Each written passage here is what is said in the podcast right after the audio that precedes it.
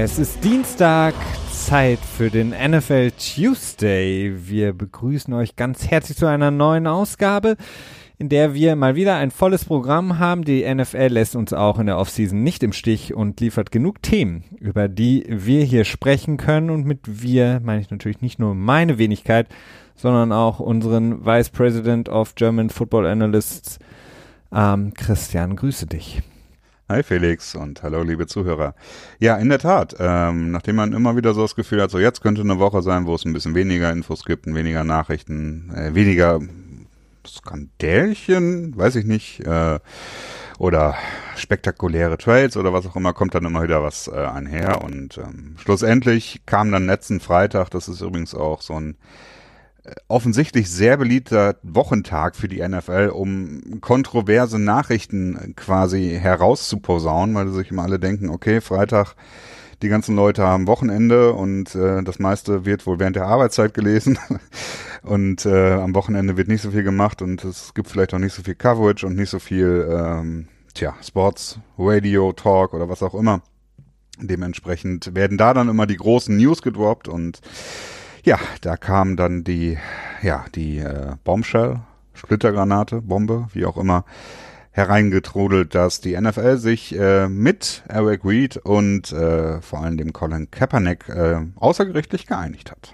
Genau, ein großes Thema bei uns heute ähm, in dieser Folge. Darüber sprechen wir natürlich, was das bedeutet, beziehungsweise geben nochmal so ein Roundup, was da überhaupt los war, was da vielleicht die Hintergründe sein können. Wie gesagt, ähm, vieles weiß man nicht. Äh, man weiß eben nur, dass es eine Einigung gab. Ähm, Nichtsdestotrotz gibt es noch ein paar andere Dinge, über die wir heute sprechen. Heute ist zum Beispiel der Tag, Dienstag, ähm, der 19. Februar ist ja heute bereits. Und das ist der Beginn äh, im Liga-Jahr, wenn die Tags verteilt werden können. Ähm, das gibt, da gibt es ja verschiedene. Das Non-Exclusive, das Exclusive Tag und natürlich auch das Transition Tag ab heute können die Spieler, wie sie es gerne sagen, damit ähm, geschlagen werden, beziehungsweise es kann auf sie erleg auferlegt werden, ihnen Back auferlegt werden. ab heute kann das also passieren, können die Teams das machen. Das heißt, ab heute könnten wir dort Nachrichten empfangen, was die Personalien angeht, die dann natürlich ganz, ganz groß im Raum stehen, wie Lawrence von den Cowboys, Jadavian, Jadavian Clowney von den Houston Texans oder auch ein D. Ford. Da gibt es ja vor allen Dingen sehr, sehr viele Household Names, wie man so schön sagt, in der, auf der Defensive Line-Seite. Aber natürlich auch noch ein Le'Veon Bell, der auch noch die Möglichkeit hat, ähm, sich mit diesem Thema erneut rumschlagen zu müssen, beziehungsweise sein Agent dann.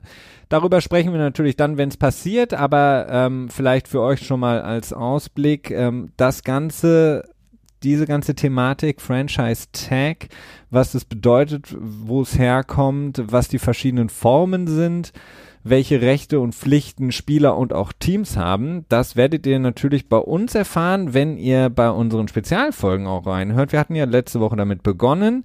Ähm, wir haben einige gute Feedbacks auch dafür bekommen, dass es äh, gut angekommen ist, die Erklärungen oder das, den Input, den wir da liefern können. Wir werden jetzt natürlich in dieser Woche weitermachen, eine weitere sozusagen Episode in dieser Serie rausbringen, in der wir uns dann erstmal mit dem Salary Cap beschäftigen werden. Das heißt, wir werden einen Abriss darüber geben, was ist der Salary Cap, wo kommt es her, was bedeutet das. Im Grunde genommen das Grundgerüst für jedes NFL-Franchise, das Salary Cap und werden das dann näher besprechen, um euch quasi da den Einstieg zu geben in diese Thematik und darauf werden wir dann aufbauen, so wie wir das jetzt schon mehrfach angekündigt haben. Das heißt, einfach ab Donnerstag beziehungsweise dann ab Freitag ähm, einfach mal im Feed vorbeischauen und euch die Folge anhören. Ähm, Christian, bevor wir zu den großen, schweren Themen kommen, die wir in dieser Folge besprechen müssen, du hast es angesprochen, ähm, Colin Kaepernick, ähm, Antonio Brown, da gibt es Neuigkeiten, oder Beckham kam auf einmal auf, der Name, oder wieder auf, so wie es in der Offseason gerne passiert. Ähm, gucken wir kurz vielleicht so ein bisschen auf ähm, brandaktuelle, auch wenn vielleicht nicht so die aktuellsten Household Names sind, die in dieser Woche beziehungsweise jetzt in den vergangenen Tagen aufgeploppt sind. Ähm, der vielleicht bekannteste Name ist Titan Charles Clay. Er wurde von den Buffalo Bills entlassen nach im Grunde genommen einer ähm, ja, enttäuschenden Karriere bzw. Station in Buffalo generell. Er kam von den Dolphins damals nach Buffalo, hat vier Jahre äh, bei den Bills gespielt, im letzten Jahr sehr, sehr enttäuschend auf der Titan-Position. Da haben sie sich generell mit dem Vertrag, den sie ihm damals gegeben haben, deutlich mehr erhofft. Letztes Jahr mit nur 21 Receptions für 184 Yards deutlich unter den Erwartungen geblieben. Folgerichtig wurde er aufgrund auch seines 2019er Cap Hits beziehungsweise der Zahl, ähm, die er im Cap sozusagen verbraucht, entlassen und wurde jetzt kurze Zeit später von den Arizona Cardinals aufgenommen, die ihm einen Einjahresvertrag gegeben haben über 3,25 Millionen mit 350.000 Signing-Bonus. So viel ist jetzt bekannt, es sei denn, du hast noch nähere Zahlen, aber ich gehe jetzt mal nicht davon aus. Ja, nicht wirklich. Also es, der Vertrag kann bis zu 3,25 Millionen wert sein. Genau. Dadurch, dass berichtet wurde, dass es nur ein 350.000 Dollar Signing-Bonus ist, kann man wohl davon ausgehen, dass das die einzigen Garantien in diesem Vertrag sind. Denn normalerweise ist es halt so, äh, wenn noch weitere Garantien sind, wenn zum Beispiel ein Teil des äh, Basisgehalts garantiert wäre, dann würde das mal mitgemeldet werden. Das ist so eine, so eine Binsenweisheit, wenn man so möchte.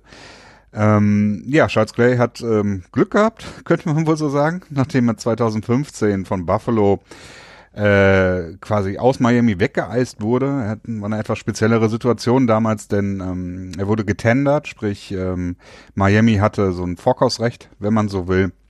Dementsprechend hat Buffalo dann die ersten zwei Jahre extrem vollgepackt mit Geld was eine eher unübliche Struktur ist für äh, NFL-Verträge, weil sie sehr spielerfreundlich sind. Und äh, dementsprechend hat, ähm, ja, hat er echt eine Menge Geld verdient und konnte nicht so früh gecuttet werden, denn so richtig überzeugt hat er in der ganzen Zeit dort nicht. Zumindest nicht für das Gehalt. Und ja, es war so das erste, der erste Moment, wo er rausgeschmissen werden konnte, mehr oder weniger. Die Bills äh, sparen 4,5 Millionen gegen das Cap. Und äh, gleichzeitig haben sie natürlich auch wieder 4,5 Millionen in Dead Money. Ne? Nicht gleichzeitig, sondern das ist zufälligerweise genau derselbe Betrag. Genau, also ein ähm, unüblich spielerfreundlicher Vertrag, den er damals bekommen hat von den Bills. Ähm, jetzt kommt er zu den Cardinals, werden wir sehen. Also mit Cliff Kingsbury, dem neuen Head Coach, ähm, der viele sagen gar nicht so Tight-End-lastig spielt in seiner Offense, ähm, wobei Jason Morrow ähm, mit ihm hat er ein, ein ganz gutes Jahr damals gehabt bei Texas Tech. Also können wir mal gespannt sein. Ähm, Charles Clay. Aber es ist auch nichts wert, ne? Das darf man auch nicht vergessen. Also der kann genauso gut im Training Camp wieder gecuttet werden, wenn sie merken, äh, dass, äh, dass es nicht funktioniert. Äh, und selbst wenn er den Kader schafft, ist 3,25 Millionen als Maximalbetrag auch nicht wirklich viel für einen Teil. Nee, es ist nicht. Spricht eher so um Vertrag eines Second Titans, ne, wenn du so willst. Und da ist es schon eher die untere Grenze. Also äh, ist ein günstiges Ding, funktioniert für für ähm, für die äh, Cardinals. Cardinals, genau. Also die, die bekannte Veteran Presence im, in, sozusagen im Tight End Core der Arizona Cardinals. Wir sind gespannt. Ähm, Josh Rosen kann man da vielleicht ganz kurz nur erwähnen. Äh, Christian, der hatte einen Autounfall. Es geht ihm aber, ähm, glaube ich, den Umständen entsprechend gut, beziehungsweise er ist mit einem äh, vielleicht sogar sprichwörtlich blauen Auge davongekommen. Ähm, ich habe jetzt gar nicht mehr genau geguckt, was da gewesen ist. Oder weißt du? Ja, habe ich auch nicht. Nee, ich habe auch nur die Überschrift gesehen und äh, ne, Autounfall, alles gut. Und dann so, ja, okay, dann brauchst du noch nicht weiter. Da können, da können wir vielleicht auch mal ganz lustigerweise, Christian, ähm, eine Sache ansprechen. Und zwar gab es das in den, ich glaube, in den deutschen Medien, du hattest mir das geschickt, ähm, die Aussage, Josh Rosen könnte des, der neue ähm, Successor sein, der neue Nachfolger von Tom Brady bei den Patriots. Er sei wohl von den Patriots schon vor dem Draft im letzten Jahr sehr umworben gewesen, beziehungsweise sie fanden ihn gut und er könnte derjenige sein, der sich hinter Tom Brady entwickeln könnte. Ja, das ist so eine typische, äh, sind die deutschen Medien wieder auf irgendeinen, auf irgendeinen Hot Take von, was, weiß nicht, Bleacher Report oder was auch immer aufgesprungen und haben den übersetzt oder wie auch immer. ähm, ich weiß es nicht, vielleicht haben sie es auch selber geschrieben. Ich habe das nicht weiter recherchiert. Die Idee dahinter, natürlich kann das sein. Und das stand auch die ganze Zeit, stand auch in dem Artikel möglicherweise und das könnte sein. Also da stand nie irgendwo, das wird passieren oder so, oder die haben sich auch nicht auf Quellen berufen. Aber äh, das ist halt sehr weit an Hahn herbeigeholt, äh, her, herbeigezogen, denn ähm, das basiert dann auch wieder darauf, dass du eben, wie du eben schon Cliff Kingsbury angesprochen hattest, dass er sich über Kyler Murray so extrem positiv geäußert hat. Ja. Es wird dabei aber auch nicht bedacht, dass das Ganze vorne im Spiel war, wo sie gegen ihn gespielt haben und wo man das ja nun mal Medien, Medien poliert quasi immer den Gegner in, in ja, in den Himmel lobt oder über den grünen Klee lobt. Und ähm, jetzt wird daraus so eine Story gemacht, dass Cliff Kingsbury ähm, Kyler Murray in Arizona draften möchte und da muss natürlich äh, der bisherige Starter weg. Und dann wird dann mit dann gleichzeitig wieder die nächste Geschichte aufgegriffen, und zwar, dass die Patriots im letzten Jahr ähm, rumtelefoniert haben, um sehr weit nach oben auf das Draftboard zu springen. Nur ist da so ein bisschen das Problem, das dabei fehlt äh, in, in der Geschichte, dass äh, die Patriots damals bei diesen ganzen Gerüchten äh, Baker Mayfield draften wollten. Das war die Geschichte, die gemacht wurde. Wenn es so wahr ist, auch das wissen wir nicht äh, Ja. genau. Äh, vielleicht Da ist natürlich auch komplett nicht klar, ob das stimmt oder nicht.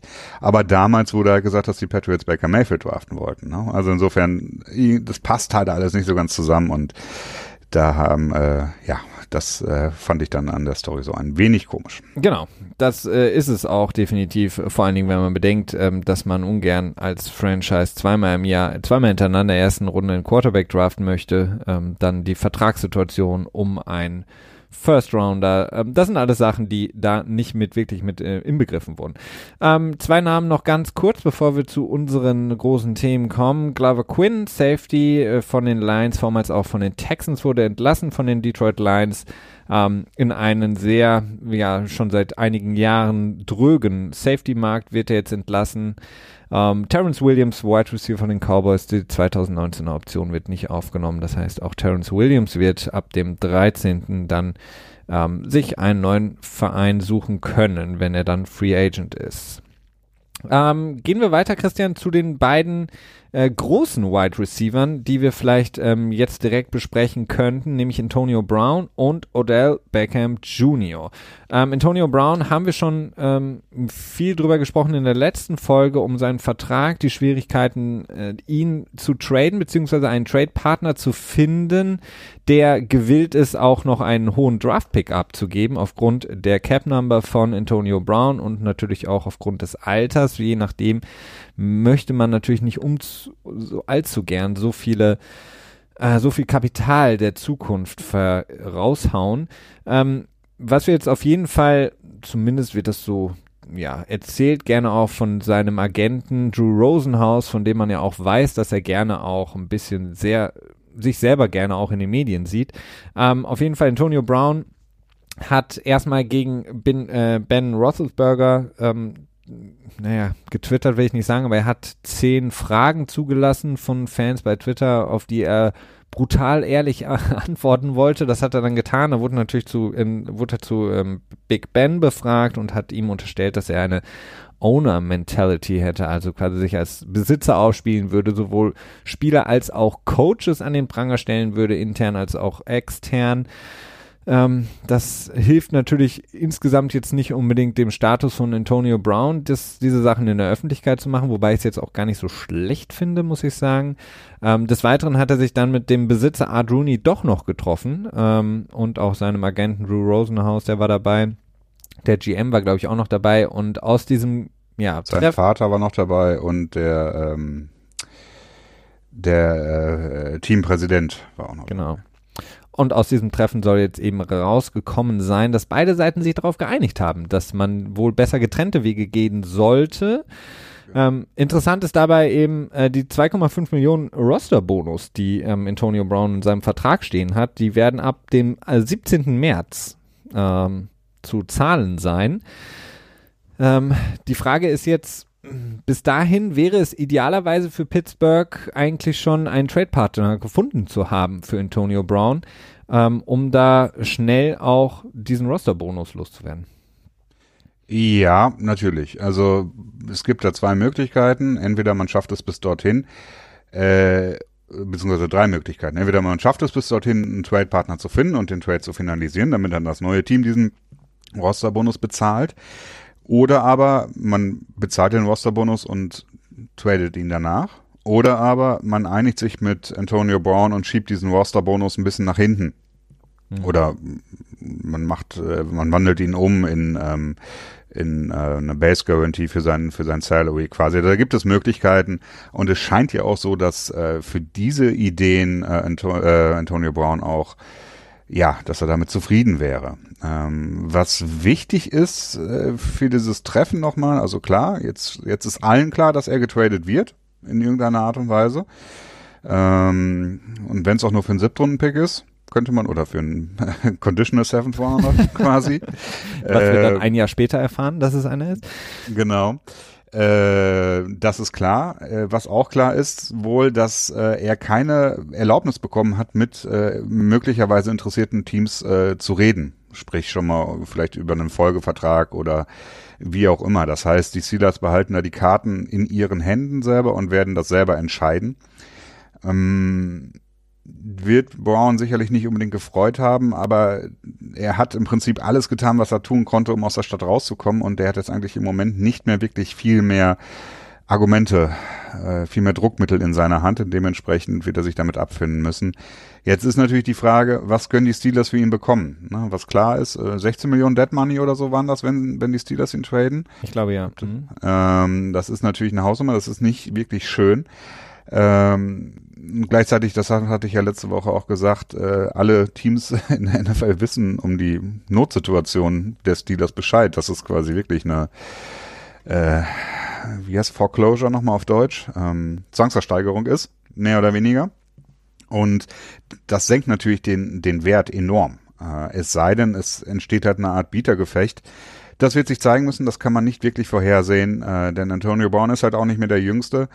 Dementsprechend, äh, wir werden sehen. Wir, wir werden, sehen. Wir werden sehen. Antonio Brown hat Aber mit seinen ganzen ähm, Äußerungen, ähm, die eigentlich die Fans äh, des äh, Profisports im 21. Jahrhundert eigentlich nur gut finden können, ähm, seine Twitter-Aktionen, seine Videos, seine äh, Abschiedsreden und Videos, im Grunde genommen ja auch eine gewisse Leverage gebaut. Also einen gewissen Wert hat er sich dadurch dazu geholt, denn äh, jedes Team, das mit den Steelers jetzt in Vertragsgespräche einsteigt, möchte natürlich eigentlich auch parallel mit Antonio Brown ähm, in Kontakt treten und möchte eigentlich auch von ihm wissen, okay, wie sieht's aus, wenn wir dich holen?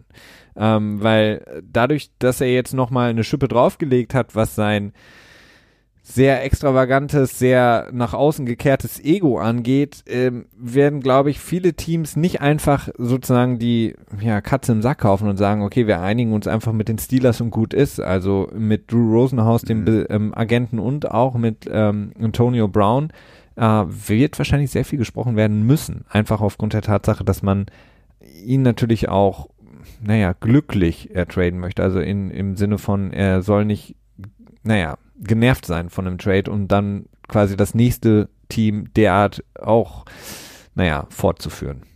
Ja.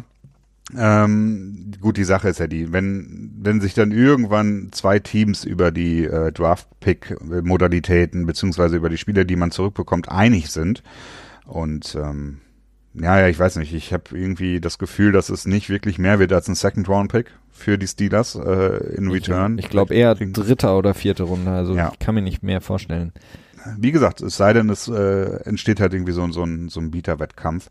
Äh, dann werden natürlich die Steelers an äh, Antonio Brown natürlich auch freigeben, in Anführungsstrichen, für Gespräche mit dem anderen Team, wo er dann hingetradet wird, bevor der Trade natürlich dann auch final sein wird. Ne? Äh, also ich kann mir nicht vorstellen, dass irgendein Team da die Katze im Sack, Sack dann kaufen möchte. Also insofern stimmt das schon. Ne? Was Antonio Brown selber auch nochmal in einem eigenen äh, irgendwie Instagram-Video oder wie auch immer äh, gesagt hat, war, dass Instaface. er Instaface. Instaface. nee, Snapface. Oder Snapface. Instachat, oder? ähm, war, dass er ähm, nicht unbedingt neues Geld haben will, beziehungsweise er hat davon geredet, dass er neues garantiertes Geld haben will. Ja. Ob das jetzt heißt, dass er unbedingt mehr Geld haben will? Natürlich will er mehr Geld haben. Wer will das nicht? Äh, die Frage ist, wie dringend möchte er mehr Geld haben? Oder möchte er nur, dass in den verbleibenden drei Vertragsjahren, die er hat, dass dort noch Garantien eingebaut werden? Sprich, das Geld, das sowieso schon ihm in dem Vertrag drinsteht, noch garantiert wird. Ja, was das, ich mir durchaus vorstellen könnte, das ist, dass das passiert. Äh, das ist auch die einzige Option, die ich sehe, weil neues frisches Geld da reinzusetzen, wird, glaube ich, mehr als schwierig sein. Einfach aufgrund der Tatsache, dass er eben schon ein gewisses ähm, Gepäck mitbringt. Mhm.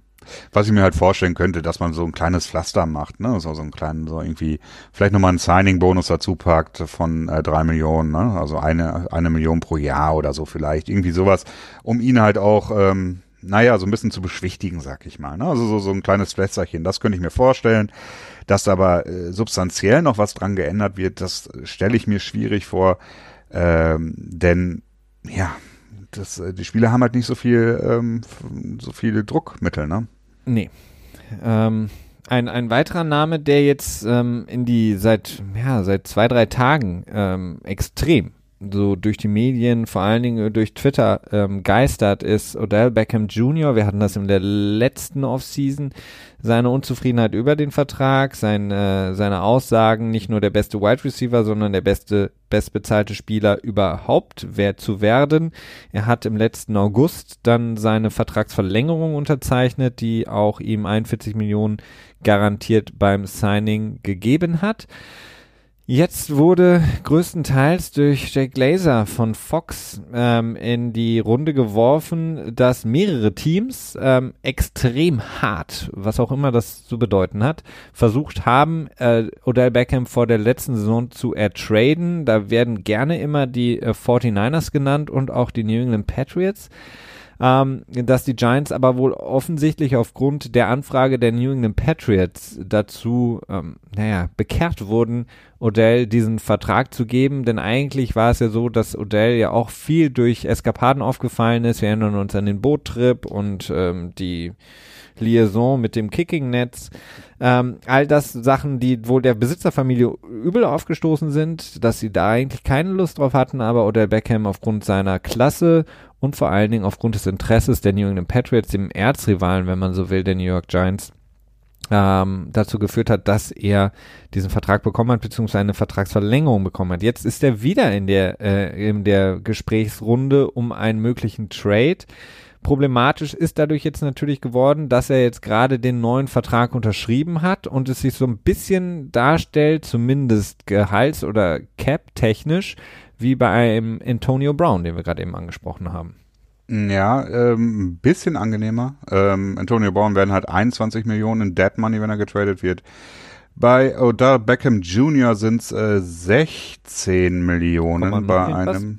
Was? Bitte? 16, noch was, ne? Äh, Oder genau nee, 16? 16 glatt, glaube ich sogar. Ja. 16 glatt, genau. Äh, also natürlich ein bisschen angenehmer, was Dead Money angeht. Nur es ist auch eine Menge Dead Money. Es ist eine Menge Dead Money für einen sehr guten Wide Receiver. Top 5 Wide Receiver der Liga, auch wenn er jetzt im letzten Jahr nicht so das beste Jahr hatte. Hm. Willst du mir zustimmen? Ja, wobei das natürlich auch dem geschuldet ist, dass er einfach mit einem Quarterback spielt, der bei weitem nicht mehr das Level hat. Der Manning hat zwei Super Bowls gewonnen. dass Eli Manning nicht mehr da ist und dass man eben ja. mit äh, Saquon Barkley ähm, ein bisschen eine neue Identität finden musste in der Offense und auch das Team generell unter Fenner liefen gespielt hat. Von daher, ja, also wer hat bei den Giants letztes Jahr, abgesehen von Saquon Barkley, eine, eine gute Saison gespielt oder würde sich generell empfehlen für einen großen Vertrag, Trade etc.? Ja. Ja, er hatte halt auch ein paar Spiele verpasst, ne? Insofern mhm. alles nicht so ganz optimal für seine Stats und dementsprechend äh, vielleicht nicht unbedingt optimal für sein Trade Value insgesamt. Ähm, wo das ganze Interesse jetzt herkommt, ich weiß es nicht. Die Story macht irgendwo schon Sinn, dass die Giants nach dem Interesse der Patriots gesagt haben, oh, wenn Bill Belichick ihn haben will, dann sollten wir ihn vielleicht besser nicht abgeben. Macht für mich insofern Sinn, dass es für mich im letzten Jahr schon so aussah, als wenn er getradet werden würde. Also es wirkte für mich wirklich so, als wenn das eine Sache ist, die eigentlich nur noch finalisiert werden muss. Mhm. Ähm, es wirkte wirklich so, als wenn die Giants keinen Bock mehr auf diese ganze Dramatik hätten. Hm. Ne? Also so wirkte es auf mich und dass es dann ähm, nicht passiert ist, war dann schon so ein bisschen überraschend dann schlussendlich. Deswegen würde diese Geschichte Sinn ergeben, dass sie halt erst nach dem Interesse der Patriots gesagt haben, okay, dann behalten wir ihn lieber. Ähm, wo jetzt auf einmal die die Idee herkommt, dass Jake Laser sagt, okay, er wird getradet, das ist seine seine waghalsige äh, Behauptung, wenn ich jetzt mhm. mal Bold Prediction ins Deutsche übersetze oder Vorhersage weiß ich nicht, ob er da vielleicht irgendwelche, irgendwelche Gerüchte gehört hat, die er nicht irgendwie wirklich benennen darf oder ob das nun wirklich ein reines Gerücht ist. Ich finde es auf jeden Fall sehr interessant, dass dieses Thema, seitdem er das getan hat, ohne wirklich sich noch nicht mal auf diese ominösen Quellen berufen zu haben, äh, total abgeht. Also jeder sagt ja irgendwie was dazu. Ja. Ähm, was auf jeden Fall auch klar ist, dass es schwierig wird für ihn, entsprechende Kompensation zu bekommen. Denn ich habe mir das mal so grob ausgerechnet. Ähm, Murray Cooper hat einen First-Round-Pick gekostet am Ende. Und äh, vom Talent her ist Odell Beckham Jr. auf jeden Fall auf einem Level mit Cooper, wenn nicht sogar deutlich drüber. Ich würde Oder? sagen deutlich drüber. Also Murray genau. Cooper spielt für mich in der, nicht in der gleichen Liga wie genau. Odell Beckham. Und Murray genau. Cooper hatte ähm, nicht den äh, Vertrag gerade unterzeichnet. Das heißt, Murray Cooper ähm, kann das neue Team dann quasi noch einen neuen Vertrag verhandeln. Ja, beziehungsweise das wäre ja eher dann ein Pluspunkt für Cooper. Also dementsprechend könnte man dann sagen, okay, First Round Pick für Amari Cooper, First Round Pick für Oder Beckham Jr. Oder Beckham Jr. ist ein Tacken günstiger. Amari Cooper war dafür ein Jahr extrem günstig oder zwei Jahre relativ günstig. Ja. Ähm, was das vielleicht ein bisschen ausgleichen könnte. Das heißt, ein, ne, dann First Round Pick für das Talent, mehr oder weniger, vielleicht noch ein bisschen was drauf. Äh, das zweite, was man aber nicht vergessen darf, ist, dass man das Dead Money, die 16 Millionen Dead Money, die die Giants tragen müssen, die wollen die natürlich auch irgendwie versilbert haben wollen. Absolut. Und da äh, wird mir dann als Vergleich einfallen der Brock Osweiler Trade, der quasi äh, die 16 Millionen Dead Money, die die Cleveland Browns übernommen haben, äh, oder waren es 16 oder 18 Millionen, irgendwie sowas um den Dreh. 17 Millionen mhm. für äh, einen Second Round Pick im Endeffekt. Da wurde noch so ein bisschen umgeschiftet, aber im Endeffekt war das war der Wert so ungefähr ein Second Round Pick. Ja. Und dementsprechend, wenn man diese beiden Sachen zusammennehmen würde, würde man bei einem First Round Pick und einem Second Round Pick rauskommen für Odell Beckham Jr. und eigentlich realistisch gesehen auch noch ein bisschen was draufpacken müssen, weil Wide Receiver in dieser Güte halt auch selten verfügbar sind. Ne? Das ist ja auch so ein bisschen äh, Angebot und Nachfrage. Dementsprechend würde man dann schon relativ schnell bei zwei First-Round-Picks landen, wenn man das so betrachtet, wie ich es getan habe. Und ähm, ja, das ist das ist happig. Ähm, ich weiß nicht, ob ob äh, oder Beckham Jr. so ein ähm, Talent ist, wie es äh, wie es Mac war, der ja dann im Endeffekt zwei First-Round-Picks eingebracht hat. Ähm, aber es ist auf jeden Fall interessant. Ähm, ja, also das ist schwierig dann, der, der Vergleich dann zum Mac, finde ich insgesamt. Ich glaube, zwei First Rounder müssen es nicht unbedingt sein, was ich in meinen Augen einfach da auch daran liegt, dass Odell Beckham eben eine Cap Number hat oder ein Base Salary hat, hat ähm, was die Teams, vor allen Dingen, weil die Patriots immer genannt werden in diesen Berichten, auch erstmal so mitnehmen müssen und die Patriots ungern eigentlich dafür viel bezahlen und dann viele Vergleiche immer aufkommen, ja okay, sie haben auch für Brandon Cooks einen First Rounder abgegeben, aber der war eben deutlich, deutlich billiger.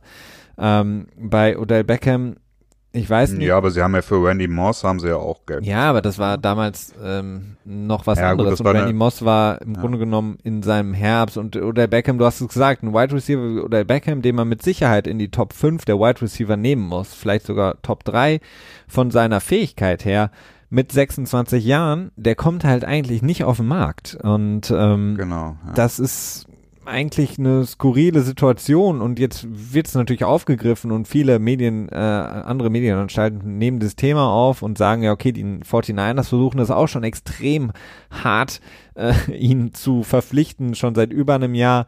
Da kann ich mir zum Beispiel das eher vorstellen als bei den Patriots, weil die Patriots sind nicht, eigentlich nicht bereit, so viel zu bezahlen für einen Wide Receiver. Ähm, sie haben gerade den Super Bowl gewonnen mit im Grunde genommen literally keinem Wide, äh, Wide Receiver. Äh, warum sollten sie jetzt so viel Geld ausgeben im nächsten Jahr äh, für einen Odell Beckham?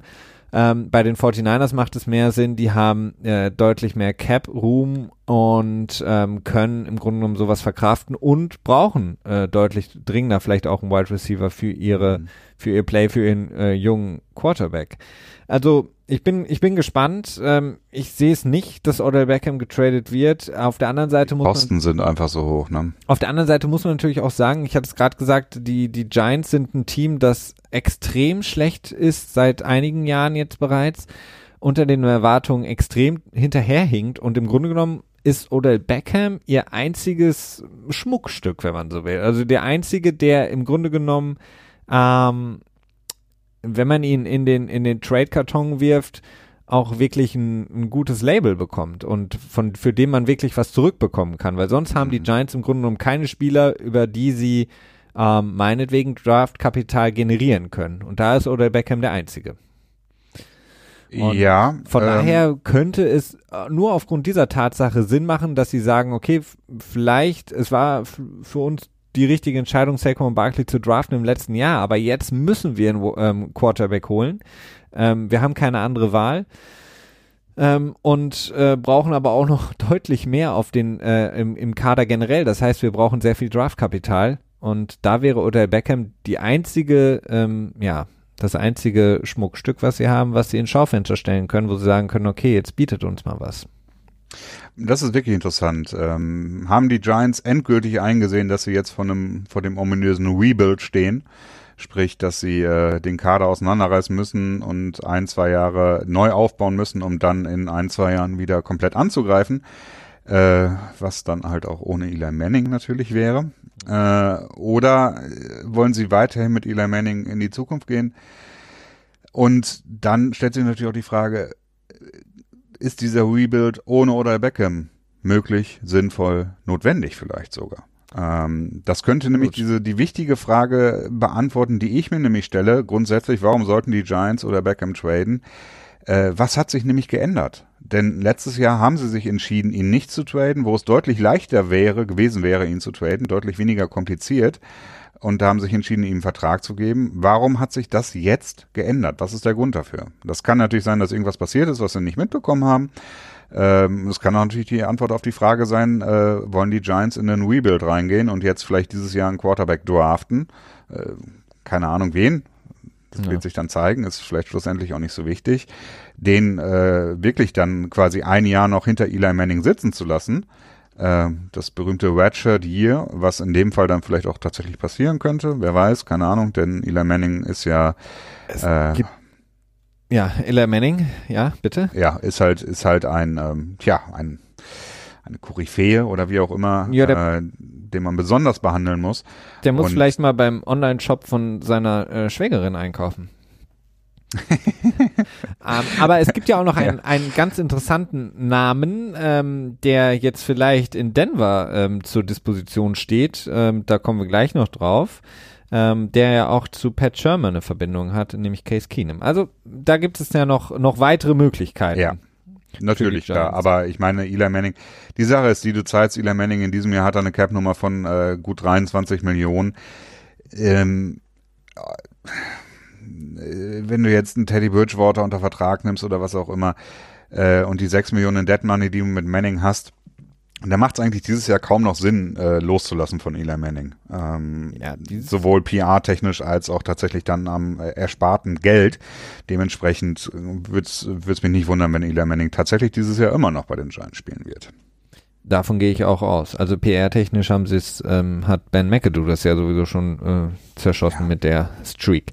Ähm, ja. Kommen wir zu ähm, der Colin Kaepernick-Geschichte, die ja ähm, deutlich, deutlich äh, interessanter jetzt noch ist oder ähm, ja, besprechenswerter, denn Colin Kaepernick, ähm, du hast es angesprochen gerade eben, Christian, und auch Eric Reed muss man in dem Zusammenhang immer ähm, beide nennen, haben sich mit der NFL außergerichtlich geeinigt. Äh, wir erinnern uns, ähm, im Oktober 2017 haben sie ihre Klage eingereicht gegen die NFL, ähm, haben die NFL verklagt, ähm, Colin Kaepernick und Eric Reed ähm, und zwar haben sie die NFL verklagt, da sie meinten oder wussten, dass die NFL sie ähm, ausschließt, beziehungsweise extra es äh, Absprachen gab, äh, diese beiden Spieler nicht unter Vertrag zu nehmen aufgrund ihrer Aktivitäten oder ihres Social Activism. Ähm, nee, ähm, doch.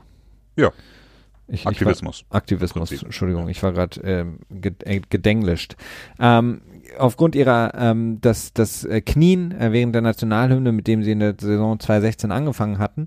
Ähm, wir können mit Sicherheit davon ausgehen, dass die NFL sie ähm, ja ausgeschlossen haben, dass es da Absprachen gab, sie nicht unter Vertrag zu nehmen. Besonders Colin Kaepernick, Eric Reed, wir hatten das letzte Woche besprochen, wurde unter Vertrag genommen in der letzten Saison von den Carolina Panthers, jetzt auch eine Vertragsverlängerung bekommen, beziehungsweise einen neuen Vertrag bekommen.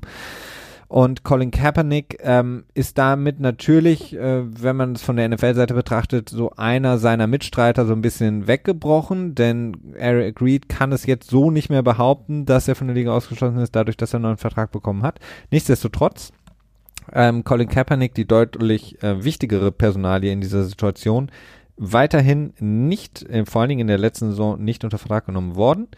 Und ähm, jetzt wurde, wie gesagt, Stillschweigen darüber vereinbart und es wurde eine hohe zweistellige Millionensumme gezahlt, ähm, die im Grunde genommen der Vergleichswert sein soll, über die leider nicht berichtet wird. Ja, das ist die große Frage. Wie groß ist die Summe in dem Vergleich? Ähm, zu Beginn wurde irgendwie spekuliert, dass sie sich zwischen 60 und 80 Millionen Dollar bewegen sollte. Mhm. Ähm, jetzt gibt's wieder Berichte oder Gerüchte oder ominöse Quellen, die sagen, nee, es ist deutlich, deutlich geringer im kleineren, warte, das ist ein achtstelliger Bereich, also im 10 Millionen Bereich. Ähm, man weiß es nicht. Es ist schade, dass wir es nicht wissen. Ich würde es unglaublich gerne wissen. Ähm, ja, die Sache ist die, praktisch gesehen ist es sehr schwierig ähm, und ich glaube auch nicht wirklich daran, dass Kaepernick und, und Reed tatsächlich die berühmte Smoking Gun, also den tatsächlich den ähm, Beweis äh, gefunden haben, dass es eben eine Absprache gab unter den Teambesitzern. Denn dafür müsste man wirklich ähm, ja tatsächlich ein Beweisstück in der Hand gehabt haben, also sprich ja, äh, eine Text oder was auch immer. Ähm, und das ist übrigens auch der Grund, warum ich dir widersprochen hatte bei Twitter. Weißt du noch, was ich meine? Ja, aber ich, ähm, ich meine, der zu sagen, die haben nicht den wirklich, ja, schlagkräftigen Beweis, ist ja genauso spekulativ wie alles andere auch. Ja, die Sache ist die, wenn sie den Beweis haben, warum sollen sie dann äh, eine außergerichtliche Einigung äh, anstreben? Ja, weil die außergerichtliche Einigung ähm, in meinen Augen als ähm, Juralein, aber langjährigen, intensiven Verfolger von Law and Order ähm, dazu ähm, bringt, äh, dass derjenige, der jemanden verklagt und sich dann außergerichtlich einigt, im Grunde genommen unter hinter vorgehaltener Hand Recht bekommt, weil die NFL war an den Pranger gestellt durch Colin Kaepernick. Ähm, die NFL war an den Pranger gestellt dadurch, dass der Richter, an ähm, der das ähm, zuerst ähm, darüber entschieden hat, ja auch grünes Licht gegeben hat, das Ganze weiter zu verfolgen. Äh, es gab äh, Burbank meinst du? Das, der war glaube ich nicht Richter, da waren ähm, äh, nennt man das Ombudsmann oder so, so so ein ähm, quasi eine Person, auf die sich beide Seiten geeinigt haben als, äh, als mm, ja, aber es, es gab so. ja dann jetzt ja. viele viele Berichte, die gesagt haben, okay, ein Verfahren äh, würde auf jeden Fall zugelassen werden. Also man muss ja, ja das stimmt. Ja, man muss ja hier von einem wenn ich das jetzt runterbreche und sage, okay, im Grunde genommen ist das ähm, eigentlich ein arbeitsgerichtliches äh, Verfahren. Also du hast ein Arbeitsgericht, denn ein, ein Angestellter, in dem Fall Colin Kaepernick, verklagt den Arbeitgeber, die NFL, ähm, dass er extra gemieden wurde, geschnitten wurde, ihm kein Vertrag gegeben wurde. Ähm, und das ist etwas, was extrem schwer zu beweisen ist, in meinen Augen. Klar. Für mein, für, für ja. mein juristisches Laienverständnis. Das ähm, ist auch faktisch so. Das, also das habe ich auch äh, häufig gelesen, dass dem so ist und äh, genau. Äh, und viele Schluss. haben damals gesagt, okay, damit äh, tut sich Colin Kaepernick keinen Gefallen, weil das kann er niemals beweisen. Dass er jetzt aber die NFL, die große NFL, dazu gebracht hat, zu sagen, okay, wir äh, einigen uns außergerichtlich, ist in meinem Verständnis ein Eingeständnis der NFL, dass sie entweder nicht wollen, dass das weiter verhandelt wird und vor ein Gericht mhm. kommt, denn das würde bedeuten, wenn es vor ein Gericht kommt, dass eben diese ganzen Sachen öffentlich werden. Genau. Und dann werden eben alle Sachen, die Colin Kaepernick und sein Anwalt, zu dem man stehen kann, wie man möchte, diese Sachen eben öffentlich ähm, gemacht hätten durch das Gerichtsverfahren. Und die NFL hätte sich dem dann, ähm, ja, stellen müssen. Und der einzige Ausweg, sich dem nicht stellen zu müssen, weil man vermutet oder weil man vielleicht auch weiß, dass da unangenehme Sachen zutage kommen, ist, indem man sagt, okay, wir vereinbaren Stillschweigen. Und ich kann mir nicht vorstellen, dass das Stillschweigen von der Seite Colin Kaepernick gefordert wurde, sondern von der NFL in dem Moment, ja, ja, man sagt, natürlich. Ähm, Stillschweigen über die Summe, damit ist das Thema gegessen. Und das ist für mich ein klarer Gewinn für Colin Kaepernick zu Recht, ja. in meinen Augen. Und Gott sei Dank endlich mal ein Gewinn für Colin Kaepernick äh, im Kampf gegen die NFL und vor allen Dingen natürlich auch, muss man immer dazu sagen, gegen die 32 Besitzer. ähm, die dann natürlich ganz stark involviert sind und in diesen Diskussionen und Gesprächen durch äh, entweder selbst oder durch Vertreter ähm, mitgemacht haben. Und ähm, von daher ist es für mich ein ganz klarer Sieg. Ob das jetzt 60 bis 80 Millionen waren, 35 Millionen oder 20 Millionen, ähm, keine Ahnung, sei dahingestellt, ist mir auch in dem Moment nicht so wichtig, denn wichtig ist für mich die Außendarstellung und zwar, dass die große NFL, äh, das Milliardenbusiness gegen Colin Kaepernick eingeknickt ist und gesagt hat, okay, ob du jetzt die Smoking Gun hast oder nicht, wir möchten einfach nicht, dass das, was du offensichtlich hast, vor Gericht kommt, weil das würde bedeuten, dass es öffentlich wird. Hätte die NFL, die mit Sicherheit nicht unbedingt schlecht beraten ist, ähm, anwaltstechnisch, gesagt, okay, wir haben da nichts zu befürchten, Leute. Der hat nichts, ja, womit ja, ja. er uns irgendwie schaden könnte. Hätten Klar, sie sagen können, okay, lass uns doch auf ein Gerichtsverfahren mhm. einigen. Dann hätten sie ja keine, hätten sie keine Angst haben müssen, hätten sagen können, okay, wir haben genug Geld, da zehn Jahre zu, ähm, äh, zu ähm, Gericht zu gehen ähm, und das ganz, ganz lange in die Länge zu ziehen. Mhm. Wir haben doch nichts zu befürchten und sparen uns mhm. die Kohle und vor allen Dingen auch die Außendarstellung, weil in meinen Augen ist das außendarstellerisch ähm, ein klarer Sieg für Colin Kaepernick. Ja, ähm, darauf würde ich sagen, also ich sehe es auch als, als Sieg. Ähm, kurz Moment. Musste kurz husten und habe schnell noch den Mute-Button gedrückt. ähm, ich wollte euch nicht die, die nicht auf die Ohren gehen. Ähm, ich sehe es auch als Sieg. Ähm, denn schlussendlich hat er irgendwie Geld bekommen, also er, sowohl er als auch Reed, äh, was sie auch absolut verdient haben. Denn sie haben Verdienstausfälle definitiv gehabt, denn äh, wir haben oft genug darüber gesprochen, was für Quarterbacks gespielt haben und dass Colin Kaepernick in irgendeiner Art und Weise auf jeden Fall für Teams äh, sportlich hätte beitragen können. Was aber das Entscheidende ist, warum ich eben nicht sage, dass es quasi ein Schuld, dass ich es nicht als Schuldeingeständnis der NFL sehe, ist, dass ähm,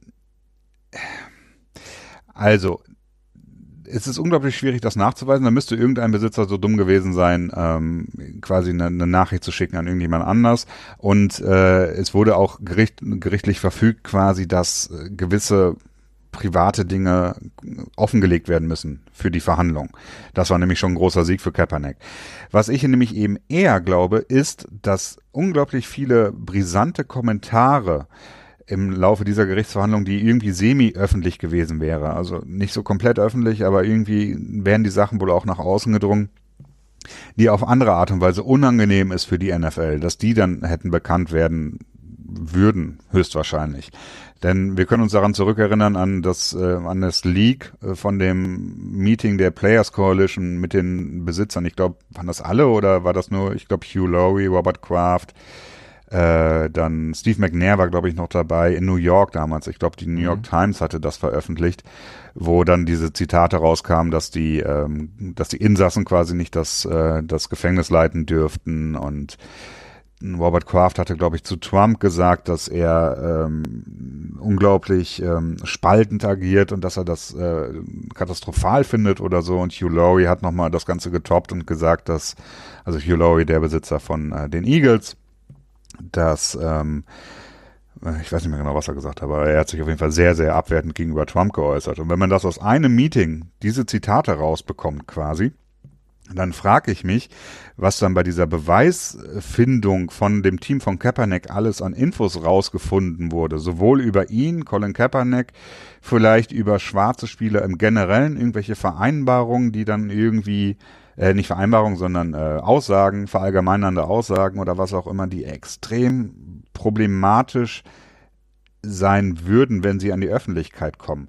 Mhm. Und ich glaube eher, dass, dass darüber quasi äh, die außergerichtliche Verein, Vereinbarung getroffen wurde, denn um den eigentlichen Fall. Das ist das, woran ich im Moment glaube. Ja, ich meine, man kann es drehen oder wenden, wie man möchte. Ob es jetzt im Grunde genommen nur ein äh, Shielding der NFL war, die, die, die weiße Weste nach außen hin zu wahren, oder ob man wirklich Angst davor hatte, dass man auch noch ähm, juristisch verliert vor Gericht, ähm, sei ja dahingestellt. Ähm, es, es ist im Grunde genommen äh, ein Zeichen dafür, dass Colin Kaepernick genug in der Hand hatte oder die NFL selber ja. wusste, mhm. wie viel Dreck sie am Stecken hatten, dass sie eben gesagt haben, sie möchten nicht, dass es ein, ein Verfahren stimmt, wird. Ja. Und mhm. ähm, die ähm, ob das jetzt, ob, weil, wie gesagt, das ist schwer zu beweisen, aber ähm, vieles spricht einfach für Colin Kaepernick in dieser Sache. Ähm, jetzt mal abgesehen da, da, von dem da Sport. widerspreche ich dir auch überhaupt nicht. Also das Einzige, was ich wirklich anzweifle, ist, dass das quasi als Beleg zu sehen ist, dass äh, die NFL wirklich eine Absprache, also dass er den Fall gewonnen hätte, was die Absprache betrifft. Das ist das Einzige, was ich anzweifle. Äh, dass die NFL irgendwas verbergen will, ist ganz offensichtlich. Ja, und das, Also- das meine ich ja damit. Also die Ja, NFL mhm. möchte quasi die, den eigenen Misthaufen in der Scheune lassen und nicht öffnen für die ähm, Öffentlichkeit, äh, aufmachen, sodass jeder einmal reingehen kann und reinpieksen kann. Da haben sie keinen Bock drauf. Mhm. Und Ja. die Gerichtsunterlagen, ähm, korrigiert mich, die, die uns hören, ich äh, weiß, dass uns eine Juristin hört immer, ähm, die wären öffentlich geworden. Ich kenne mich jetzt im amerikanischen Recht noch weniger aus als im deutschen, beziehungsweise im amerikanischen kenne ich mich besser aus durch Law and Order, vielen Dank dafür. Aber ähm, ich Bing, weiß, bing. dass diese Sachen öffentlich geworden wären, glaube ich, weil ähm, das ist eine, ist ja ein Verfahren, der, was die Öffentlichkeit definitiv ähm, Ich, betrifft, ich meine, ich hätte angeht. irgendwo irgendwo gelesen, dass das so, so semi-öffentlich war. Was es genau war, weiß ich nicht mehr. Aber Naja, wir können okay. davon ausgehen, dass es irgendwie öffentlich geworden wäre. Und wir können, glaube ich, auch davon ausgehen, dass da extrem beschmutzende Infos für die NFL drin gewesen wären, die einen verdammten äh, ja, Shitstorm wahrscheinlich wieder ausgelöst hätten. Ähm, was allerdings auch noch eine plausible Erklärung ist, dass die NFL diese ganze Geschichte einfach begraben wollte, dass sie die abschließen wollte, diese Story, die jetzt seit zwei Jahren ne, mit Trump auch immer wieder angefeuert wird. Die wollen einfach diesen Brandherd löschen, damit er nicht wieder aufflammen flammen kann.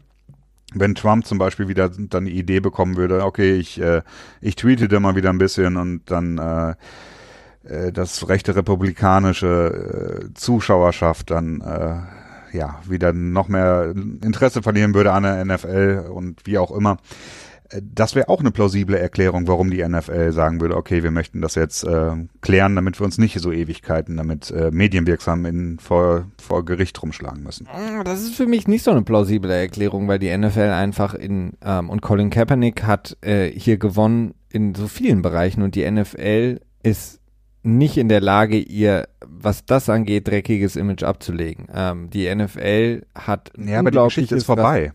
Ja, aber Das die, ist die Sache. ja, aber die NFL hat dadurch immer noch ein unglaubliches Rassismusproblem und das wird, äh, hat sie dadurch Ja. nicht unbedingt gelöst. Sie hat jetzt vielleicht Aber es wird nicht mehr drüber gesprochen. ja, aber Colin Kaepernick wird ja als Aktivist nicht jetzt sagen, okay, danke für das Geld, ich höre jetzt auf und äh, verziehe mich auf die Bahamas oder so. Er wird ja weitermachen, Ja, im- weil er einfach aber er wird nicht mehr so gehört. Das Sache. doch. Also ich meine, Ja. Colin Kaepernick ist einer der vielleicht wichtigsten ähm, Sportaktivisten seit ähm, äh, ähm, den, den Black Panther und ähm, der der wird weitermachen, zu Recht, weil er einfach recht hat mit dem, was er Natürlich. sagt, dass die NFL ähm, ein rassistisches Grundproblem hat und das eben in der Gesellschaft tief verankert ist und die NFL sich dessen bedient im Grunde genommen. Ja, aber Und- das Publikum wird ein anderes.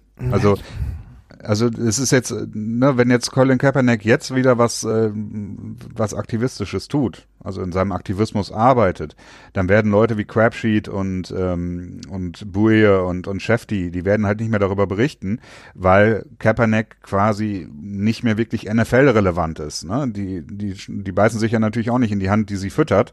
Dementsprechend sind, gehen die davon dann auch ab.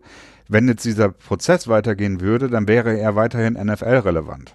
Ich Verstehst finde, ich ja, aber Colin Kaepernick ist weiter NFL-relevant. Allein schon aufgrund der Tatsache, dass er mit seinem Aktivismus weitermacht, dass er so viele Felder noch hat, in denen er unterwegs ist, ähm, dass er in NFL-relevanten Themen vor allen Dingen unterwegs ist. Also es geht, äh, was wäre zum Beispiel, wenn Colin Kaepernick jetzt sagen würde, ja, ähm, jetzt geht es darum, dass Washington und die beispielsweise Kansas sich endlich mal ihren Namen ändern, was seit äh, jeher ähm, Mhm. überholt, ach, ähm, überfällig ist, dass sie den rassistischen Namen ändern. Was wäre, wenn Colin Kaepernick, ähm, so wie sein Agent es gesagt hat, doch weiterspielen möchte in der NFL? Und diese Thematik kommt ja schon auf. Was ist, wenn Colin Mhm. Kaepernick sagt, ja, ich, ich kann noch und ich möchte spielen? Und sportlich gesehen gibt es dafür Ja, ja. absolut jeden Grund. Und Ja, Washington zum Beispiel hätte durchaus Bedarf. und da, und da sind, werden jetzt natürlich die Panthers genannt aufgrund dessen, dass sie einen neuen Besitzer haben, der da in andere äh, Wege offensichtlich einschlägt. Die, die Patriots werden genannt, das hat sein ähm, Agent selber gesagt, dass Rob Kraft ähm, einer derjenigen wäre, der, wenn ähm, es dazu käme, Colin Kaepernick unter Vertrag nehmen könnte. Also Colin Kaepernick wird äh, zum Glück weiterhin für die NFL relevant sein. Deswegen, sie haben ihn jetzt nicht rausgekauft durch diese meinetwegen 60 Millionen. Das stimmt. Also in, der Vereinbarung war auch nichts irgendwie drin von wegen, dass er davon absieht, in Zukunft in der NFL zu spielen. Das ist natürlich auch eine Sache, die mein Argument, was ich gerade gesagt habe, so ein bisschen entkräftigt. Ne?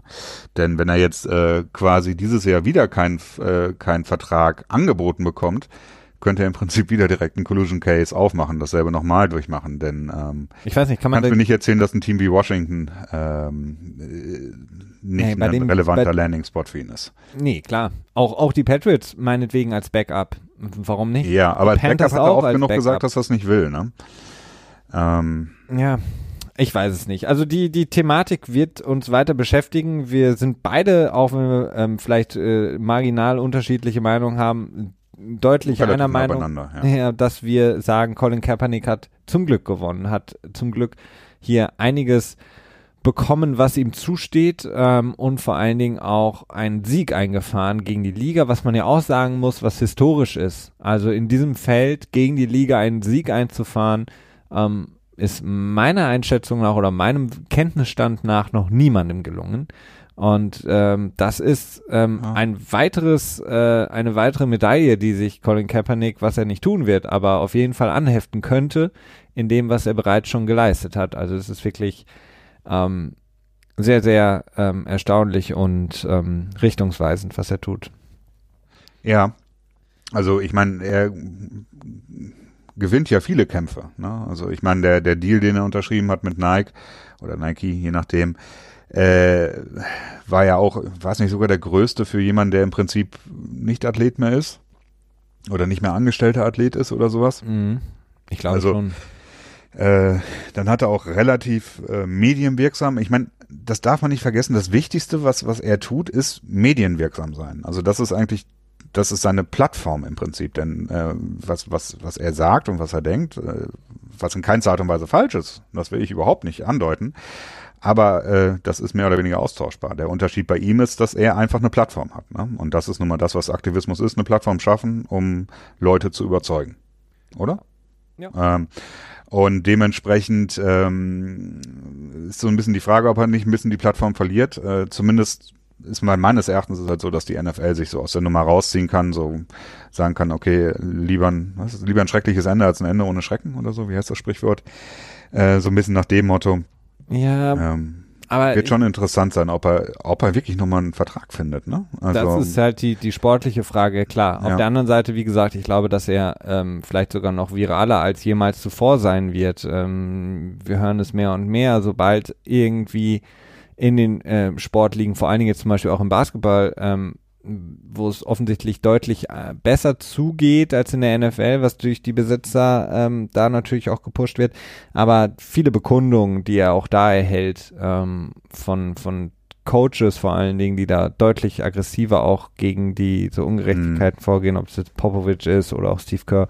Also es ist schon fast schon mehr als jemals zuvor, in meinen Augen. Ja, auch da darfst du aber, da darfst du auch nicht vergessen, dass, dass die NBA zu einem größeren Anteil an äh, von BPOCs oder so gesehen wird. Ne? Also da ist halt der Anteil der, ähm, der Zuschauerzahl deutlich höher. Ja, aber die Besitzer sind, ähm, ähm, könnte man, könnte man meinen, kommen im Grunde genommen aus dem gleichen ähm, Ja, aber äh, Milieu. die Spieler sind auch mächtiger in der NBA. Ne? Das ist halt auch ja, nochmal ein das Unterschied. ist auch ein Unterschied, das Ah, stimmt. Was man alleine schon daran sieht, dass äh, die kompletten Gehälter garantiert sind und nicht wie in der NFL nur so die ersten ein, zwei, vielleicht mal drei Jahre. Und, und äh, Spieler mit Tampering-Vorwürfen umgehen müssen. Eigenen. ähm, Oh, M äh, MLB, 300 Millionen Vertrag. Was kommt denn dazu? ja, freue ich mich. Ja, äh, naja, nicht so relevant für hier. Ähm, eine Sache haben wir noch, Christian, die wir besprechen müssen. Ähm, das sind die Quarterbacks. ich muss noch eine Sache korrigieren. Ich habe eben ähm, Hugh Laurie, ist, ähm, David Tepper ist der Besitzer von den Carolina Panthers. Nicht Hugh Laurie, das ist der General Manager. Das habe ich eben verwechselt. Ah ja, okay. Ähm, wo waren wir? Ach ja, wir waren bei den Quarterbacks, die wir noch ansprechen wollten. Es gab ja, ähm, auch wenn es jetzt schon fast eine Woche her ist, Joe Flacco, der ja von den Baltimore Ravens zu den Denver Broncos getradet wurde für einen Mid-Round-Pick. Ähm, das Ganze wird natürlich erst am 13. März offiziell der Deal, aber er ist im Grunde genommen schon in trockenen Tüchern. Ähm, bringt uns dazu, dass wir vielleicht so mal generell so kurz auf den, ja, etwas drögen Quarterback-Markt gucken für die 2019er Offseason, für die Free Agency, Christian. Äh, vielleicht kurz zum, zum Joe Flacco-Deal noch. Ähm, die, ja, im Grunde genommen John Elway, der jetzt naja, gewinnen muss, muss man sagen. John Elway, der ja auch schon seit gut einem Jahr heftig in der Kritik steht in Denver, aufgrund dessen, dass er einfach ein Quarterback-Problem offensichtlich hat, seitdem er eben Peyton Manning mit ihm den Super Bowl geholt hatte und Peyton Manning dann in den Ruhestand geritten ist auf dem ähm, Pferdchen. Seitdem hat er im Grunde genommen fast nur ins Klo gegriffen. Ähm, Brock Osweiler, ja, ging dann, wollte er dann nicht. Ähm, dann hat er jetzt den letzten, ähm, ja, Hebel hat er letzte Saison geholt, als er Case Keenum ähm, nach dieser großartigen Saison in Minnesota für zwei Jahre und 36 Millionen unter Vertrag genommen hatte. Jetzt holt er Joe Flacco von den Baltimore Ravens. Ähm, es ist schwierig. Also er hat jetzt zwei Quarterbacks, die, äh, wenn sie unter Vertrag stehen, glaube ich, ähm, ich weiß gar nicht, ich glaube, ähm, Case Keenum hat einen 21 Millionen Cap-Hit, Joe ja. Flacco 18,5. Ähm, nicht unbedingt eine ideale Quarterback-Situation für die Denver Broncos. Ähm, er geht jetzt mit Joe Flacco im Grunde genommen all in. Wie stehst du zu dem Deal? Hm, ich weiß nicht, ob ich all in sagen würde. Das äh, hat für mich so auch so ein bisschen den Eindruck, als wenn das halt wieder so dieser klassische Brücken-Quarterback ist, den man äh, quasi mitschleift, solange man einen jungen Quarterback gefunden hat, den man äh, ja, mit dem man die Zukunft bestreiten will. Denn Joe Flacco ist halt auch schon 34 Jahre alt. das darfst du auch nicht vergessen. Und äh, ja, jetzt mal abgesehen von seinen Leistungen. Ich habe ähm, ein, eine interessante Zahl. Seitdem ähm, Joe Flacco äh, Super Bowl MVP genannt wurde oder gekrönt wurde, hm. ähm, hat er, wie viel war das? 121 Millionen Dollar verdient, mhm. aber nur 110, äh, aber nur 110 Touchdowns geworfen. Also das heißt, ein Touchdown kostet mehr als eine Million bei Joe Flacco. Äh, ich glaube, er hat nicht einmal mehr als, doch einmal hat er eine 4000 Yard Saison gehabt. Mhm.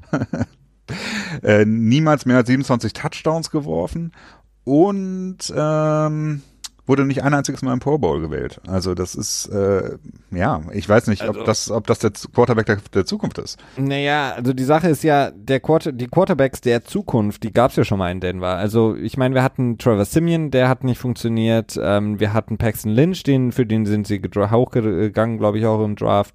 Ähm, ja, aber den haben sie auch, da haben sie auch noch ordentlich was zurückbekommen. Case Keenum. Conditional Seventh war noch von Jacksonville. Case Keenum. Ähm, ich meine, zumindest ist jetzt Joe Flacco the best bet, ähm, wenn du so möchtest, für die Denver Broncos in den Jahren jetzt eben post äh, Peyton Manning. Ja. Ähm, und ich meine, gut, dass Jeff, Joe Flacco jetzt nicht in den Pro Bowl gewählt wurde, dass er jetzt vielleicht nur eine 4000 Yard Saison hatte, sei dahingestellt, dass er eben auch in einem System in Baltimore gespielt hat, das Run Heavy war in den Jahren, auch in denen sie in einem Super Bowl gewonnen haben ähm, würde ich jetzt gar nicht mal so ihm so ankreiden. Ähm, was ich meine damit ist er einfach der, der ist, der die meiste Erfahrung mitbringt, der der klassische, vielleicht ähm, sagen, dass viele auch in die Jahre gekommene oder ausgelaufene Pocket Passer ist, aber meines Erachtens immer noch ähm, absolut ähm, möglich damit zu gewinnen. Ich meine, wir sehen es bei Tom Brady jedes ja. Jahr. Ähm, und er einfach in der Lage ist, so, ein, so ein Team zu leiten, zu führen ähm, und als Quarterback Sieger einzufahren. Ähm, Möglich. Die Frage ist halt einfach nur, dass mein, mein Ding ist halt John Elway, der ja als ehemaliger Quarterback von vielen früher als auch der ja, ja, der GM ist der, der vielleicht die, die, die, das beste Händchen haben müsste für einen Quarterback, aber er im Grunde genommen reihenweise nur ins besagte Klo greift und Joe Flacco jetzt der Name ist, der am meisten verspricht zumindest. Ja, es wird und, dann auch immer gesagt, dass, dass die Offense auch äh, bekannt ist für Joe Flacco, dass sie nah an Gary Kubiak dran ist und Gary Kubiak war ja auch bei Baltimore, ich glaube in 2014 oder so, ähm, dass er da gut reinpasst und so, das mag ja auch alles gut stimmen. Ich würde mir aber jetzt ich weiß es nicht. Das ist, ist, ist das ist so ein verzweifelter Move. Äh, John Elway ja, sollte meines Erachtens steht. Ja, er sollte auf jeden Fall stark unter Druck stehen, denn ähm, gut, er hat mit Peyton Manning Super Bowl gewonnen, war in zwei Super Bowls drin. Das ist eine super Leistung, gerade wenn man bedenkt, dass er auch erst seit 2011 wirklich bei Denver äh, als GM am Start ist und in der Zeit dann quasi bis äh, 2015 sehr erfolgreich war, eine starke Defense auch hatte, aber seitdem ist halt nichts mehr da. Und äh, das ist schon irgendwie, man betritt jetzt wirklich Terrain, in dem er wirklich äh, Sorgen haben muss, rauszufliegen. Ähm, mit Joe Flacco, das ist meines Erachtens halt eher so ein Flicken, was ihm Jobsicherheit bringen kann für ein oder zwei Jahre, mhm. bestenfalls. Ähm, vielleicht kann man das auch erwarten, dass man mit Joe Flacco ein bisschen mehr gewinnen kann. Aber zu erwarten, dass man äh, ein ernsthafter Contender in den Playoffs wird, äh, ist, finde ich, weit hergeholt. Also das kann ich mir schwer vorstellen. Aber die, die, die beste Möglichkeit, weil wir gu gucken jetzt ja gleich noch kurz auf den ähm, Quarterback-Markt in 2019 und Joe Flacco kommt jetzt nach Denver. Er hat keine äh, Garantien mehr in seinem Vertrag. Er hat quasi mhm. sein Base Salary von 18,5, dann 20,25 und dann 24,25 Millionen in den kommenden drei Jahren, inklusive diesem Jahr. Ähm, man hat ihn für einen Mid-Round-Pick jetzt geholt. Von dem, was verfügbar war, ist er in meinen Augen die ähm, Kosten-Nutzen technisch gesehen beste Lösung. Na, da mag ich sogar Foles noch einen Tacken lieber. Wenn auch nicht viel, hm. aber schon. Denn äh, Foles ist ähnlich teuer, würde ich sagen. Vielleicht ein Tacken teurer, aber nicht, nicht jetzt unglaublich viel. Sowohl in der Anschaffung, also in dem Air-Traden, als auch, äh, ja, das ist ein bisschen komisch, ähm, als auch dann, was das Gehalt angeht. Mr. McNair aus dem Grabe. Ähm, ja, so ungefähr. Nein, ähm, er hat aber für mich spielerisch hat äh, Flag, ähm, äh, Foles das, das, den höheren Himmel. Also ich glaube, dass Foles besser spielen kann als als Flacco mhm. äh, in seinem besten, aber vielleicht auch ein bisschen tiefer fallen kann als Flacco in seinem schwächsten. So, also da ist halt da ist halt die Varianz halt größer und dementsprechend ja gut. Äh, aber ganz ehrlich, wo will Denver hin? Wo will, also, wo sollen die Broncos hin? Kuvares. Also, was, was, was wird das? Äh, will man jetzt drei, vier Jahre, so wie die Giants, immer so ein bisschen um die Playoffs rumspielt, hoffen, dass man reinkommt und dann hoffen, dass man dann wieder Playoff-Flecko bekommt, der dann richtig heiß wird und äh, elf Touchdowns in einer Postseason wirft und dann Super Bowl gewinnen? Will man darauf hoffen? Das halte ich nämlich für sehr unwahrscheinlich. Oder willst du, ähm, willst du sagen, gut Leute, jetzt müssen wir uns wirklich mal hier zusammenraufen, gucken, wo wir hingehen und jetzt endlich mal den Quarterback der Zukunft finden und vielleicht auch mal darauf hinarbeiten, dass wir äh, den Quarterback auch wirklich hoch draften können. Naja, sie wir hoffen, dass wir in der zweiten Runde da irgendwie einen Glückstreffer landen. Jetzt, also da müssen sie wahrscheinlich irgendeinen Late-Round-Pick mindestens verwenden, vielleicht diesen Mid-Round-Pick, den sie jetzt bekommen haben, um äh, eine weitere Chance einem weiteren Rookie-Quarterback zu geben. Aber ich sehe es halt eher so, dass es ähm, so ein bisschen das, ähm, es ist so ein, so ein Verhalten, man möchte einfach diesen Umbruch nur nicht einläuten. Ja. Einfach Grund auf, auf Grundsache dessen, dass man sich sagt, unsere Defense ist nicht mehr die, die, die wir hatten beim Super Bowl-Sieg, aber sie ist immer noch gut. Und wir haben eine, immer noch einen Von Miller, wir haben noch äh, Chris Harris, äh, wir haben noch die, naja, die, die Defense, das Backfield, mit dem wir einfach äh, Playoff, ein Playoff-Spiel gewinnen können. Und deswegen, sie haben gute Running Backs jetzt gefunden. Genau, sie haben ja. guten Running Back gefunden. Die O-Line ist okay. Ähm, sie brauchen unbedingt Receiver, sie brauchen unbedingt Titans, aber ähm, es ist so ein bisschen dieses Ding so, okay, leiten wir jetzt noch, leiten wir jetzt den Umbruch ein, den harten Umbruch und drücken mhm. den Reset-Button. Ähm, und dann guckt man sich den Kader an und sagt so, ach, nee, eigentlich nur nicht. Guck mal, wir haben noch so viele gute Leute da, in der Defense vor allen Dingen. Lass uns uns doch nochmal probieren. Und dafür ist dann Joe Flacco bei mir natürlich oben auf der Liste, weil man mit ihm dann die Spiele gewinnen kann. Und ja, Aber ich meine. Es ist, es ist für mich, das, es ist, es sieht für mich so stark aus wie die Giants in 2000. Ja, ja, das würde ich nur nicht sagen, weil, ähm, für, ja, für Denver ist, ist, ist, ist, der, ist, ist eine Playoff-Teilnahme wäre ein großer Erfolg. Ja, aber du darfst auch nicht vergessen, du bist jetzt auch in der in der AFC äh, West auch in einer ziemlich starken Division, ne?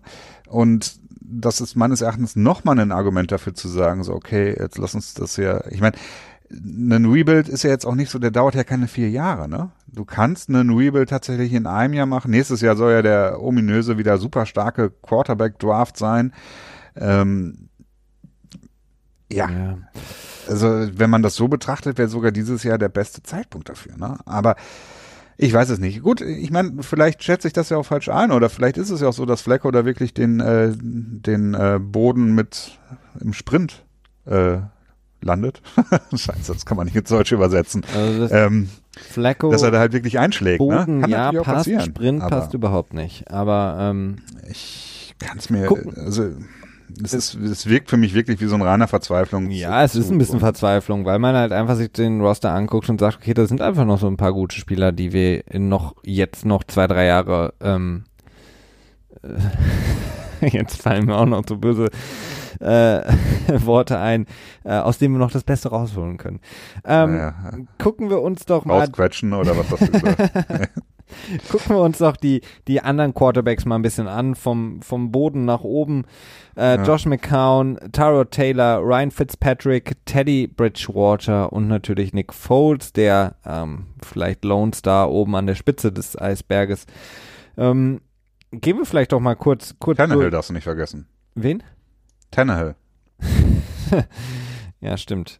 Tannehill. Also der wäre da irgendwo in der Mitte anzusiedeln, würde ich mal so sagen, wenn du von unten nach oben gegangen bist. Ne? Ich würde sagen, unter Tyrell Taylor über Josh McCown. Aber ähm, Und Blake Bortles? Ja, weiß ich nicht. Ja, ja, ja. Ja. Äh, ja. Was, was denkst du, Christian? Wo, wo geht die Reise hin? Was können wir Ja, es ist äh, nirgendwo wirklich. Ne? Okay. Das ist so die Sache. Also die Quarterback-Klasse ist dieses ja. Jahr wie eigentlich meistens. Also wann hat man schon mal eine starke Quarterback-Klasse? Das haben wir eben in der, in der äh, Pre-Production auch äh, kurz angesprochen.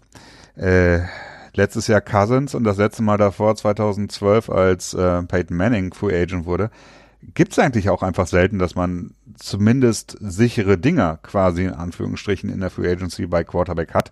So ist es auch dieses Jahr wieder. Nick Foles, der, wie ich eben schon sagte, zwischen Himmel hoch jauchzend und oh mein Gott oder oh my gosh oder oh my golly, je nachdem welchen Ausdruck man da benutzen will, äh, so einiges produzieren kann. Ähm, ja, so, ich weiß nicht. Also es ist, sind meines Erachtens wahrscheinlich alles nur Flicken.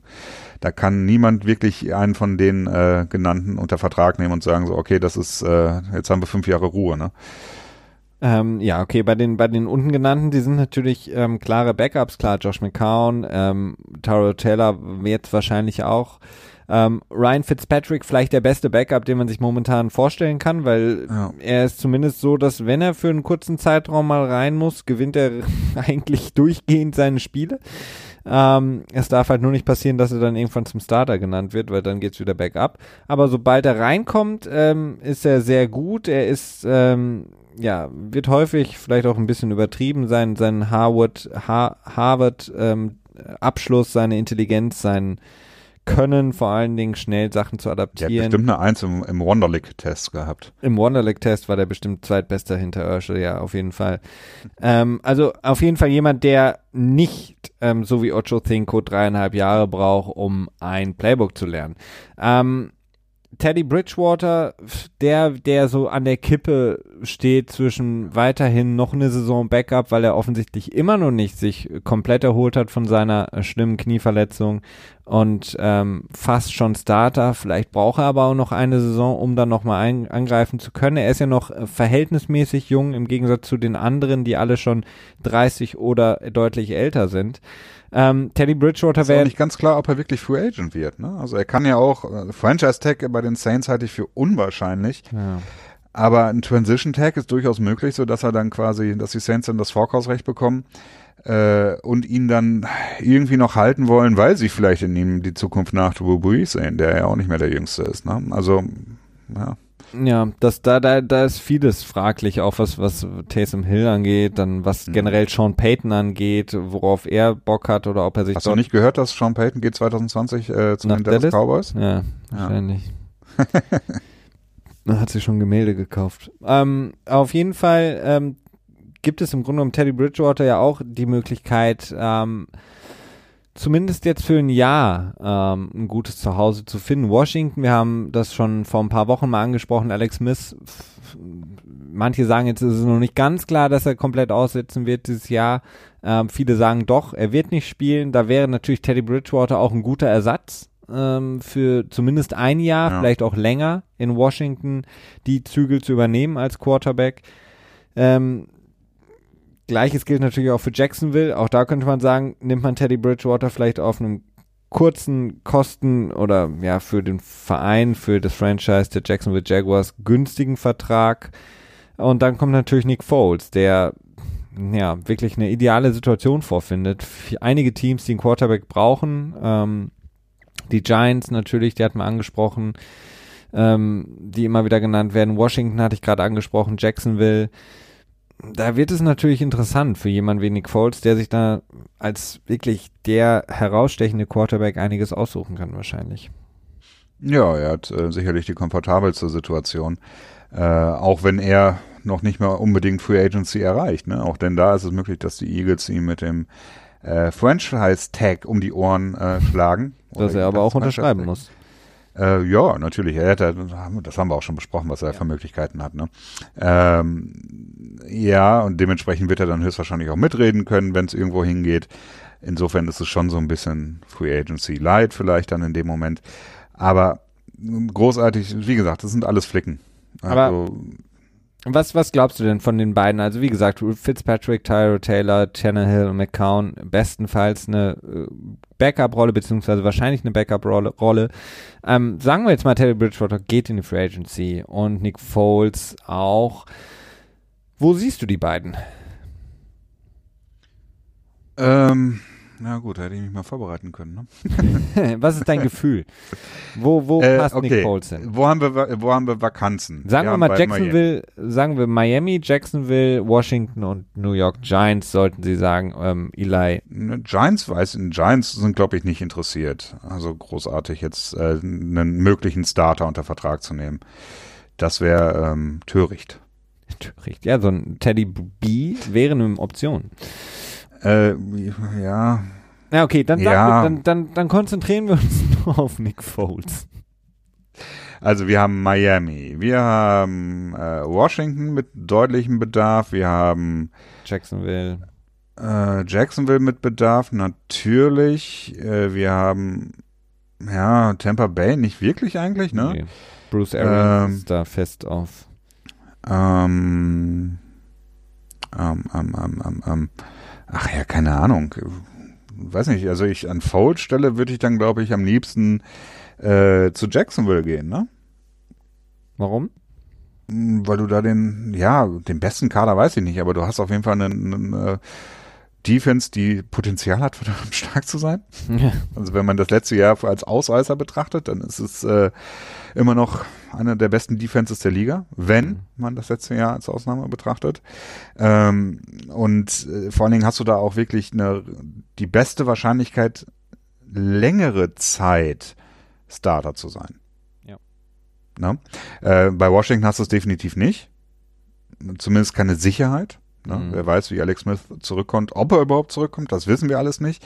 Aber da hast du halt die Gefahr, dass du nur für ein Jahr unter Umständen Starter bist und dann bist du wieder da, äh, wirst vielleicht gecuttet oder wie auch immer. Miami äh, ist eine durchaus interessante Situation, denn äh, wie Brian Flowers das jetzt dort aufziehen will, ob er es als ähm, tja, als erster oder vielleicht zweiter Schüler von Bill Belichick schafft, langfristig erfolgreichen Franchise ähm, als Head Coach zu führen ähm, wäre sicherlich auch eine Überlegung wert. Ja. Dann einigen Siehst du's? Naja, ich finde, ich finde eigentlich Washington am, am besten ähm, für jemanden wie Nick Foles. Er ähm, könnte, er, er hat, hat die Möglichkeit in der NFC East äh, gegen die, die Eagles zu spielen. Er hat einen guten, zumindest einen guten Markt. Ähm, in Washington ist eben ähm, darf man nicht vergessen, sporttechnisch ein sehr interessanter Markt. Ähm, du hast ein Team, mit dem, wo du eigentlich nur gewinnen kannst. Also. Ja, gut. Und äh, Jacksonville ist kein cooler Markt in meinen Augen und ähm, das ist auch offensichtlich ein Team, was in meinen Augen irgendwie so leicht zerbröckelt. Ich habe nicht den Eindruck, dass sie sich so wirklich ja. fangen können. Und in, in Washington glaube ich auch nicht, dass Alex Smith so wirklich zurückkommen kann und Alex Smith ist jetzt auch nicht äh, 23 ja. und hat sich jetzt das, das Bein war jetzt auch nicht unbedingt der Messias, ne? Vor, und war, genau, schon. hat jetzt auch eine okayische Saison gespielt. Von daher könnte es auch sein, dass Nick Foles, würde er jetzt beispielsweise nach Washington gehen, da noch zwei, drei Jahre als Starter spielen kann. Und ähm, mit dem Franchise, ähm, das einen großen Stellenwert hat, äh, hochdekoriert, äh, eins der älteren, eins der Franchise, das ähm, deutlich mehr Aufmerksamkeit bekommt, in einem deutlich attraktiveren Markt ist, kann man ja für sich selber als, als Marke deutlich mehr reißen, als wenn er jetzt in Jacksonville rumspielt und ähm, sich dann da mit Leuten wie Jalen Ramsey abgeben muss, die offensichtlich ähm, Schwierigkeiten bedeuten mhm. für das Team. Ich weiß aber nicht, ob, ob äh, Foles das so wichtig ist, ehrlich gesagt. Also ich hätte jetzt eher das Gefühl, dass er da relativ entspannt ist. Ja, aber du hast jetzt bei keinem der Teams so einen äh, Win-Now-Modus, also dass du sagen kannst, okay, flip the script und ja, wir haben ja. den Quarterback in Nick Foles, ehemaliger Super Bowl MVP und jetzt starten wir durch. Ähm, Jacksonville wird es nicht leicht haben nächstes Jahr. Ähm, viele sagen, und da gehöre ich auch dazu, dieses eine verdammt starke Jahr letztes Jahr, vorletztes Jahr war vielleicht einfach nur ein positiver Ausrutscher. Ähm, nee. Ja, ja, kann ich nicht von der Hand weisen. Das ist, äh, da sind einige Fragezeichen. Ähm, nur sehe ich Washington generell als als ähm, relativ dysfunktionales Franchise. Also was da für negative Schlagzeilen immer war. Wie hieß nochmal der General Manager, der Alkoholiker war und rausgeschmissen wurde? Äh, war doch jetzt auch noch im letzten Jahr. Oh ja, aber ich erinnere mich ähm, nicht an den Namen. Und dann hast du die Geschichte mit Dan Snyder, der ein Volltrottel ist, e ja. Klar. Ja, das sowieso, aber dann, dann der Teampräsident, der irgendwie Ewigkeiten versucht, ein neues Stadion und dafür Gelder zu kriegen und dann so in der Politik mit drin ist und so. Also das, Washington wirkt für mich jetzt nicht unbedingt als äh, wirklich attraktiver Ort, weil da so viel Mist nebenbei rumläuft, so, weißt du? Ähm, aber gut, ich meine, ich weiß jetzt auch nicht, wie wichtig das für einen Spieler ist oder ob der sich ne, dann sagt so, okay, Paycheck und äh, Playball, mehr interessiert mich nicht, so kann natürlich auch sein. Aber ja, das ist Work wir werden sehen. Play hard. Genau. Ja. Ähm, bevor wir noch mehr Fragezeichen um unsere Köpfe werfen und ihr vielleicht auch noch mehr Fragezeichen auf euren Köpfen habt, äh, wollen wir das für heute belassen. Ähm, wir haben die Themen, die wir ansprechen wollten, haben wir besprochen für euch. Wir sind natürlich ganz nah dran an der NFL, auch in der Offseason. Das habt ihr mitbekommen, das wird auch so bleiben. Wie gesagt, hier nochmal der Hinweis an unseren äh, Spezial, Spezial, Spezialserien-Marathon, den wir gestartet haben, der jetzt ähm, Folge 01 sozusagen am kommenden Donnerstag erfahren wird. Da wird es, wie gesagt, um Salary Cap gehen. Wir freuen uns schon darauf, dass ähm, ja, euch dann präsentieren zu können. Wir freuen uns natürlich auch ähm, in der kommenden Woche wieder ganz normal den NFL Tuesday bestreiten zu können mit euch. Und äh, dir, Christian, äh, vielen Dank für deinen Input, wie immer. Hilfreich, aufschlussreich und äh, erleuchtend ab und an. Danke, danke. Und zurück natürlich auch. Alles klar. Dann wünschen wir eine wunderschöne Restwoche. Wie gesagt, Donnerstag gibt es uns nochmal. Ansonsten dann in der kommenden Woche wieder beim NFL Tuesday. Macht's gut. Bis dahin. Ciao, ciao.